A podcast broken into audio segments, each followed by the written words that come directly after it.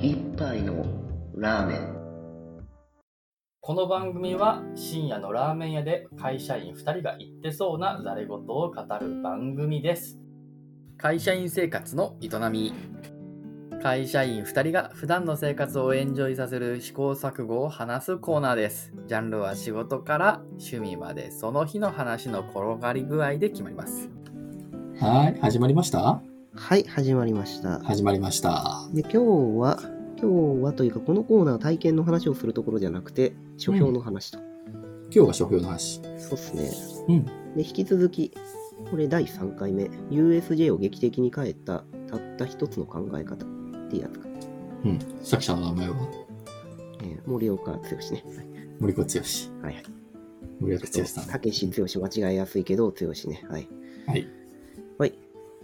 で、この本ね、結構面白いって何が面白いかっていうと、マーケティングについて書かれた本は世の中5万とあるんですけど、うんうん結構論理的なのよね。体系立ってるというか。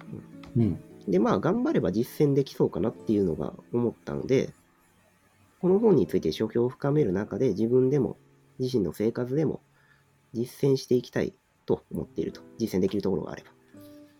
え仕事で北さんは北さんはテーマパークを経営するのテーマパークは経営しないけども、この本に書かれている通り、この本に書かれている戦略思考というものはですね、うん誰にでも役に立つものだ。例えば、そのキャリアを築きたい人とか、うん例えば恋人とうまくいかないとかでもいいんですよ。うん何でもとにかく目的があって、その目的を叶えるための思考法なんだ。うんなるほどね目的がある人なら何でもっていう。うんうんうんだから、聞いて損はない。だけど、今日の話は、ちょっとマーケティング寄りの話になりますね。うんはいで、今までどういう話をしてたかを軽く振り返っていきますと。うんもともとこれ、マーケティングの本なんで、マーケティングっていうのは会社の目的っていうのを叶えるための戦略、または戦術っていうのを打ち出していく。うんうんうんそのためにはどうしたらいいか。そう前回の復習だねそうそうそう。っていう話が述べられてますと。うんで、戦略とは何かというと、これはリソースアロケーションでしたと。うんリソースアロケーションとは何かというと、例えば、たくさん消費者がいたときに、どの消費者にアプローチしたらいいかうんうんっていうところで、すべての消費者にアプローチしない。この、こいつと A さんと B さんと C さんみたいな感じで決めるっていうのが、うんうんまあ、マーケティングにおけるリソースアロケーションに相当するかな。うんはい。でですね、それが戦略思考の話なんですね。で、ちょっと話がずれちゃうかもしれないんですが、戦略思考を行う上において大事なポイントがありましたと。で、それは何かというと、えー戦況分析というやつですね。これはだから市場がどんな風になってるのかっていうのを、まず読み,、読み解きましょうと。うん自分の製品サービスのね。うんで、その上で、ここからさっきの話につながるけど、フー、つまりターゲットね。WHO のフーね。うん世界保健機構ではないから ね。うんでそれでいや、これね、うん、フーね。っていうところと、そのターゲットに対して、どのような資産、あー資本投下をするか。例えば時間にしろ、お金にしろ、人にしろね。で、そこのところはその戦略思考のさっきの話につながるんやけど、うんだからある目的を持って商売してるときに、ふう、誰にっていうターゲットのところにどれぐらいの戦略をばらまくのっていうところの考え方っていうのが、この本では書かれている。うんうんで、さらにその先を言うと、誰にっていう、誰に何をどうあ、誰に何をばらまくのかっていうところも決めないとダメなので、誰にを決めた後で、何をっていう what を決めましょうとかね。うんで、この what っていうのは何かっていうと、製品をばらまくとかそういう意味じゃなくて、ターゲットが心にグッとくるものと言えばいいのか、その体験と言えばいいのか、うんうん、そういう製品が手に渡った後で、そのターゲットがどう思うかとか、何を得たのかとか、そういうところね、what。うんで、最後に how で、その心にグッとくるものを届けるにはどうしたらいいのっていうと、これはだから商品を実際に開発したりとか、広告売ったりとかのところ、一番下のレイヤーに相当する。うんっていうところまでが大体の話だ。ちょっと長くなっちゃったけど。うんそうだねこれが前回の復習だねああ、そうだね。だから、で、やり方としてはまず戦況分析して、うんそれを元にして、who 決めて、what 決めて、うん how 決めてと。ああ、目的ね。うん戦況分析して目的決めます。うんで、目的を決めたら目的に沿った who, what, how を順番に決めていく。するうと、んあら不思議、うん、物が売れる、サービスが売れると。うん。っていう話。で、今日話すのは、うんあ、あらふし、あらふし。今日、今日話すのは、風の話をもう少しちょっと踏み込んで話します。うん。で、まずさっきの、うんそう、まず風まねあ、うん。だからまず目的があって、その目的を叶うた叶えるためにっていうのに、まず初めに風を決めないといけない。これが一番大事だ。うんでですね、じゃあここでちょっと、はい、質問ですね。なぜそもそも風を決める必要があるんですかっていうところね。まあ、アロケーション、リソースアロケーションしたいって言ってたからうん、すべ、ての人のためのサービスです。じゃあ、うん全廃するから、そうそアうロ。ケーションしましょうってことだよね。そういうことですね。こまあの一番 20, 20代女性に向けた商品を売るとか、例えば。そういうことだよね。そうですね。だからターゲットうん20代女性のところで、うん。えー例えば全振り、自社のリソース、マーケットなり、商品開発なりを全振りするっていうのも一つの戦術とかに落ちていくわけだけど、うん。うんそうすることによって、そこの市場では勝てるよっていう話。20代女性に。で、それ以外では全敗するかもしれないけど、とりあえず一勝はすると。うん。みたいな話で、すべてのエブリバンのためのものってやっちゃうと、全廃するそうか全ら、敗全敗すると。全敗する。せめて一生稼ぐためにそこに集中せよっていう。そうね。ワーストケースの場合、例えばそういうことになる。まあ、うん要は、ということリソース、配置するリソースが薄くなっちゃうから、あの全員に配布すると、リソース薄くなるから全敗するよねっていう話だね。っていうことだよね。うん、これ多分一番わかりやすいのがね、あの税金の話かなと思う。ほう製品。あのーよくさ、ニュースとかで政府がなんか、なんちゃら、例えば科学的なんか進歩のために1億円とか2億円計上しましたとかってあるよね。うんうんで、なんか一見あれすげえ額だと思うんだけど、うん。うん。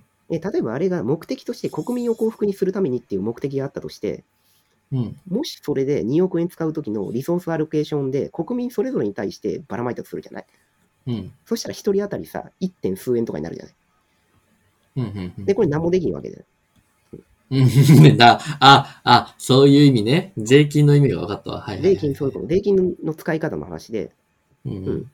2億円あって、全員にばらまいちゃうと 1. 点数円だから、それぞれ各々は何もできなくなって、これをうん国民を幸せにするっていう目的が一切達成されない。うん。そうじゃなくて、科学技術のところに何億円使いますっていうふうにして、ターゲットを決めると、うんそこでは勝てるかもしれない。例えば、量子コンピューター作れるかもしれないとか、そういう話。うんうんっていうのが一つのリソースアロケーション。まあ、これは政府の戦略になるわけで。うん政府の国民を幸せにするという目的に資して、えっと、どうリソースをアロケーションするか。選択と集中ってやつ。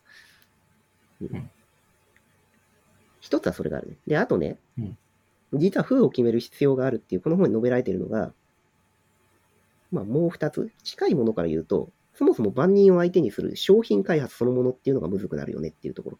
これは、さっきのリソースが薄くなると負けるって話と近いんだけど、うん。まあ、リソースを薄くすると負けるっていうのは、そもそもえーコストの話、コストというか、あかかけてる投資額の話とかだったりするんだけど、そもそもね、うん。無限にお金があったとしてもさ、そもそも万人を相手にする商品開発っていうのはそもそも難しいのよっていう話。えっ、と、なあれかな ?A さん、B さん、二人、同時に満足す。えっ、と、A さんが B さんの不幸をのろ祈ってるとして、 そうねそう B さんが A さんの不幸を祈ってるとして、二人の願いを叶えましょうってすると矛盾を起こすみたいなもん。そうそうそうそう。例えばね。だからそんな商品は存在しない、このように存在しない。だから、いくらリソースがあったとしても、もしかして、そもそも商品開発自体できない可能性もあるわけじゃない。うんうん。っていう点で、まあ、ありえないよねっていう。そんなし意味意味ないというか、矛盾をきたす可能性もあるよ。であとも矛う一つ盾を起こがす、よね。うん。あ、そう、矛盾を起こす。矛盾だね。はい。でもう、もう一つあるのが、ちょっとこれ多いから、あれか。巻きでいかないといけない。えっとね、人によって購買確率って違うよねっていう話。うん。購買確率が高い人を狙いましょうって感じそかうなそう、これシンプルだよね。当たり前の話なんだけど。うんん全体でマスを狙ってるのは事実変わりないんだけど、マスマーケティングするんだけど、まあそもそも、ロングテールじゃない、なんかすごい、これね、一番わかりやすい例がソシャゲかな。はいはいはいはい。そソシャゲで実際金落としてる奴らっていうのは、もうし、全体のユーザーのすなん1%いかへんぐらいまあと、かだったりするわけで。ちょっとすごい、あれだよね。あの、全員が課金してるわけじゃなくて、本当にわずかな人が100万とか意味わからん額を課金してて、うんその100万をを課金してる、こう、太客をいかにして自分のゲームに巻き込むかっていうのがソシャゲの戦略になるってことだよね。そうそうそう、そういうこと。だから、ソシャゲを例にとるとそういう話で、そうなるとさっきの万人に対してっていうのは、めちゃくちゃ面白いゲームを万人に受けるゲームを作るじゃなくて、うんうん廃課金税にいかに、だからターゲットとしては廃課金税うん。うんを狙うことになるわけね。効率をよく、あのターゲット、リソースアロケーションしようと思ったらっていうのが、ソシャゲを例にした話。うんで、話すと、まあ少しはなん、なんかイメージ湧いてきたね、そのターゲットの決め方の。そうだね。はい。でですね、うん。もうターゲットなんですけど、さっき言った自自社のリソースをアロケーションするっていう全体で戦略ターゲットっていうのが命名されてますね。うん。で、この戦略ターゲットから外にはみ出るものは何人たりとも相手にしないと。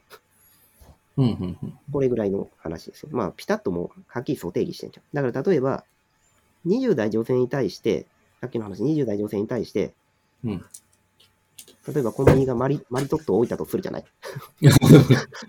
そしたら、そのマリトットのその、えマリトットでやってたっけ、マリトッツォでやってる。うん、あれのその売り出し方として、なんか、うーん、まあ、例えばじゃあ、なんでもいいけど、その商品のさ、パッケージがさ、うんめっちゃ可愛いさ、なんかデザインとかになってたとするじゃない。うん。で、これって、マリトット欲しい20代女性以外のやつ手取らへんわけ。相手にしてない。うん20代あ女性そういうこマとリそういうことうんうん。そうそうそうだから20代女性が来た時に、あの、マリトット手取るやん。で、それはいいんやけど、うんそれ以外の顧客がマリゾットを買うかどうかは、あのそもそもそこにコスト投下してないから知らへんっていう。えあーつつまりはあれだよね。20代女性を狙うっていうことなんで、うんじゃあ、昨日まで20代だったけど、30代になったとしても、なったような女性は、 もう、もう、そういうやつを相手にし、ししたいと。しない。まあ厳密にはそうだね。うん、厳密に定義するのはそうなっちゃうね。うんうまあそこは多分融通聞かせてやるだろうけど。うんまあまあ、そこ、そこにあんま違いはないだろうけども。あだから今の例で言うと、あ、もっといい例はあるな。だから、あのププリ、プリッパラとかあるじゃないはいわか。るあああいう、はいプリキュアとか。あれは5、5歳とか6歳の女児を相手にするっていうターゲットをしてるの でそう、あの、仮に、私たちはこういう風にしてほしいですっていう大きい大人のリクエストがあったとしても、知るかお前はターゲットちゃうんじゃーっていうこと。そういうこと、そういうこと、そういうこと。ねわかりやすいこれ分かりやすいでしょ。うんそういうこと、そういうこと。あの、大きいお友達が何言っても、そいつらは反映させない。なぜならば、そいつらは戦略ターゲットに含まれてないから。いくらお金を落とそうが、知らんお前らはターゲットちゃうんやと。そうそう、リソース、アロケーションの対象になってないから、もう相手にしない。もし仮に、戦略ターゲットが、ちっちゃい子と大きなお友達になってたとしましょうと。うん。で、これは相手にするんやけど、この中でコアターゲットっていうのも決める。うん。で、コアターゲットっていうのは、より力をかけて、マーケティングする対象。はい。で、さっきのちっちゃいお友達と、大きなお友達だったとすると、うんお金持ってるのをやっぱり大きいお友達なので、うん。例えばさっきの戦略の仕方だと、実はコアターゲットは大きいお友達で、戦略ターゲットはちっちゃいまたは大きいお友達っていう形になる。うん。で、コアターゲットっていうのは、当然コアなので、よりマーケットの、えーマーケティングの資産投下、あのリソース投下をするのね。うん例えばどんなやつがあるかっていうと、一つにシステムっていうのがある。で、これ何かっていうと、例えばある顧客が買い物をするときに、これシャンプー買ったら、シャンプー買うやつにリンスも買わせるみたいな戦略なの。うん。うん。システムは、あの、自社の製品を抱き合わせで買わせるってやつ。だからさっきの大きいお友達の例で言うと、あの、大きいお友達のために、うんあの、どうしようかな。なんかカードにしようかな。だからカード出すからなんかカードが出てきたとして、うんこのカード出すとなんか全てコンプリートすると、さらにおまけで新しいカードを買える権利が手に入れられるとかね。 かなりアコギあ、こぎだなぁ。そんなな。権利しかくれないのかって。うんで、こうすると、システム、だから、いろんなものを買っていこうとする。だから、コンプリートしたいみたいな欲が生まれて、たくさん買ったりもするじゃん。いやー、こぎだわ。ととかね。 とかうね。んでもコン確かプリ、コンプリートしたい欲を刺激するって最悪よな。に、 さらにそれを上行くから、だから、例えば、さらにその上行って、それ権利が手に入るとするとかね、 やると、かなり、アコギさが輪をかけるけど。あ、例ね、これ、あくまで。はい。うん、とかっていうのが、そのコアターゲットに対する、あの具体的な戦術の話になるけどね、さっき言った話はさらにその下の戦術の話だね。はい。で、ここでね、よくターゲットの話をすると出てくるのが差別化っていう話が出てくる。うんで差別化っってさ、よくさ、戦略、私たちのマーケティングが非常にせ差別化されてますとか言う、だから勝ち勝ちますとか言うじゃないうん。であれは、差別化されているっていうこと自体が目的になっている場合は、あんまり良くない。うん。うん。本来はそうじゃなくて、多分ここまで話したら大体わかると思うけど、ある目的があって、その目的を十分叶える。例えば、USJ のその100 1000万人年間で、えっと、今年度行きますみたいな目的があったときに、うん。その目的を十分達成させられる、なおかつリソースアロケーションとして、全部いけへんからこの辺に絞るでっていうところ、ターゲティングして、で、そのターゲティングの仕方が他者と被らない言うたら、これは正しい差別化のあり方。うん。うん。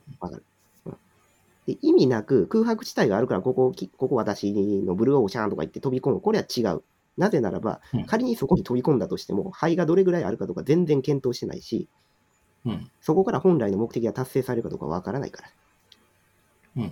これが意味あの目的化した差別あの差別化ってやつね。うん分かって、お分かりいただけたでしょうか。いや、わかるわかる。うんあのー別に誰もいないところに釣りに行くことが正しいんじゃなくて、そうそ魚がいて、なおかつ誰もがいないところに行かなきゃ意味ないってことだよね。う例えばそうね。うん。うんで、その時に、例えば、今日魚100匹釣ると言ってて、人がおったら、なんか魚減りそうやから誰もおらんとこ行こうで言ってても、そこでは、魚マックスで50匹しか釣れへん可能性があるわけ。うんで、こんなとこでいくらやってても、原理的にそもそも不可能なわけね、目的達成が。これが悪い差別化の例っていうの、差別化が目的になってるパターンね。だからよくあるブルーオーシャン戦略とかいうのは、こういうところを考えてなかったりするわけね。っていう話があるね。うん、だから差別化が、あ、これはちなみにあの本には載ってないからね。あの本じゃなくて、もうちょっとほこの人の別のところの、うーん、番組とか見てたら、そんなこと、そんな感じのこと。じゃあ最後だ。これね、これまでで、えっと、なぜ風を決める必要があるのか、風は誰なのかっていう話をしてきたね。階層構造が2つあって、戦略ターゲットとコアターゲットっていう2種類の風がいる。うんじゃあ、こいつらにどうやってアタックすればいいのかっていう話がある。うんせで、こあの下の戦術に下ろしているときに、で、それのめちゃくちゃヒントになるのは、えっとインサイトですね。つまり、相手を知ることなんですよ。ターゲットインサイト。で、これはニーズを知ることとは違う。なかなか難しそうな話。そう、むむずいや、一見、あえって思う。なんかちょっと心理学っぽいで、ニーズっていうのはそもそも何かっていうと、例えばアンケートとか聞いたときに、うんあ。の、マリトットが欲しいですかそれともシュークリームが欲しいですかって聞いて、うん。いや、マリトットみたいにちゃんと答えられるやつ、これニーズの方ね。うんで、そうするとし、あの、アンケートの結果、75%の OL が、あのマリトット欲しい言ってましたって。うんこの場合は、OL のニーズはマリトットにあるって言ってたらしい。うんでもそうじゃなくて、インサイトっていうのは本人たちにすらも気づいてないような、あっと言わせるようなものを、そういう考察を指してる。うん。うん。うんほとんど本能的に発しられているものだから、頭の上にあんまり登ってきてないし、いざ言われたら、え、本当とか、確かに言われればせやな、みたいな、そういう感じの反応を示すようなもの。うん。